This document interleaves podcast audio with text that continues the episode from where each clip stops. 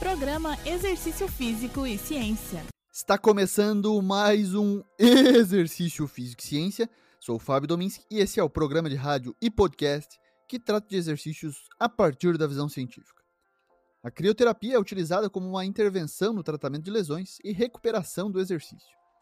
Tradicionalmente, o gelo é usado no tratamento de lesões musculoesqueléticas, enquanto a imersão em água fria, ou crioterapia de corpo inteiro, é usada para recuperação após o exercício.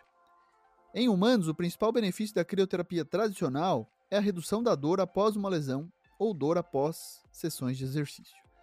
As reduções induzidas pela crioterapia no metabolismo, inflamação e dano aos tecidos foram demonstradas em modelos animais de lesão muscular. No entanto, faltam evidências comparáveis em humanos. A ciência mais atual explica que os processos que ocorrem dentro do músculo durante a lesão ou exercício são ambos definidos por danos nas estruturas do miofilamento, que são iniciados rapidamente e ocorrem em vários estágios.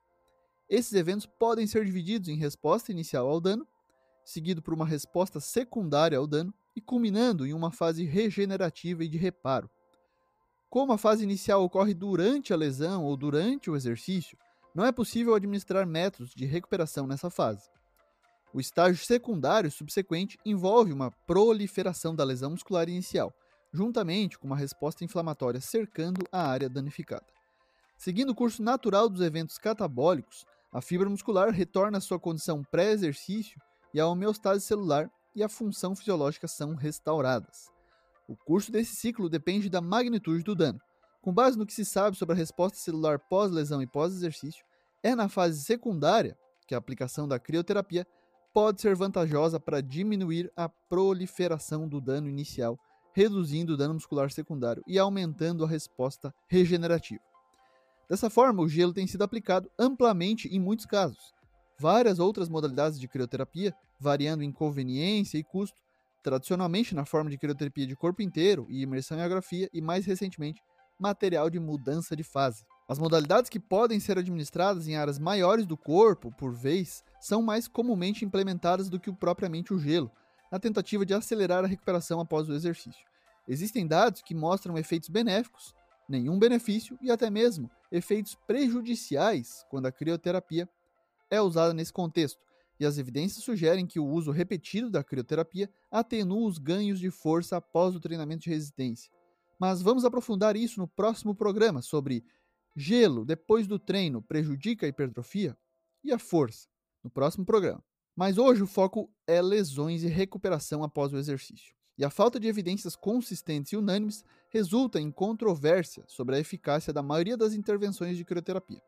Há uma grande lacuna na base científica para o uso da crioterapia para recuperação em humanos, particularmente porque as recomendações para protocolos ideais derivam de evidências demonstradas em modelos animais. Faltam evidências especificamente para identificar e fornecer diretrizes sobre a aplicação, duração e frequência do tratamento de crioterapia após a lesão ou após o exercício.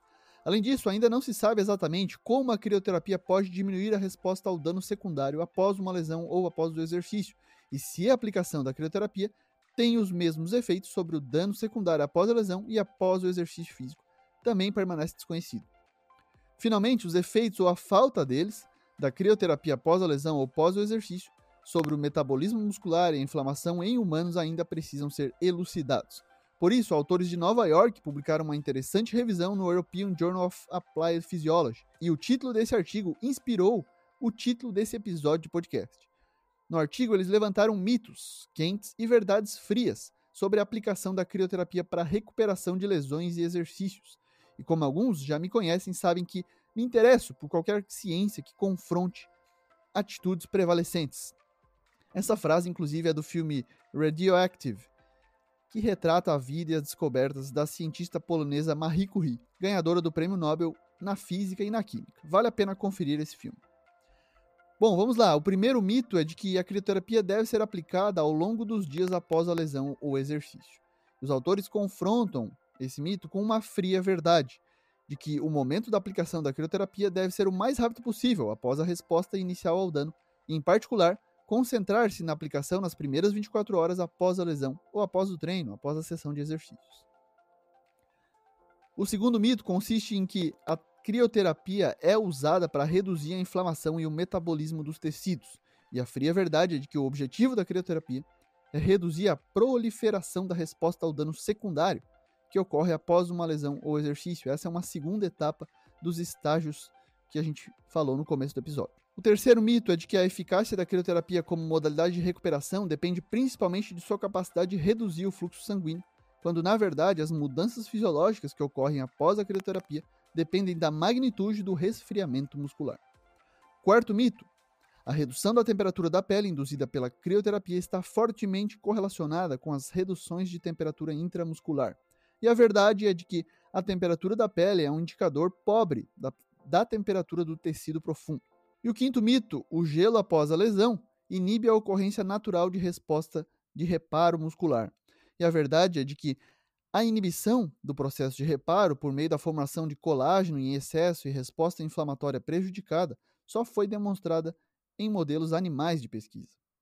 E o último mito é de que a crioterapia diminui a adaptação do músculo esquelético após o exercício. E a verdade é que a imersão em água fria pode ter efeitos prejudiciais sobre os processos anabólicos se realizada regularmente, como após as sessões de treinamento de resistência. A crioterapia pode e deve ser implementada como uma modalidade de recuperação quando há tempo inadequado para a recuperação ocorrer naturalmente e quando o desempenho subsequente pode ser prejudicado. Por fim, vale ressaltar que, embora a crioterapia seja frequentemente aplicada com o objetivo de reduzir o metabolismo local e a resposta inflamatória, não há evidências de apoio suficientes para que tal efeito ocorra em humanos. No próximo programa, vamos saber se o gelo depois do treino prejudica a hipertrofia ou a força. Esse foi mais um Exercício Físico e Ciência. Lembrando que todos os nossos programas estão no Spotify, no Google Podcast, na Amazon Music e no Apple Podcast. Um abraço e até a próxima. Você ouviu Exercício Físico e Ciência com o professor Fábio Dominski, na Rádio Desk FM 91.9.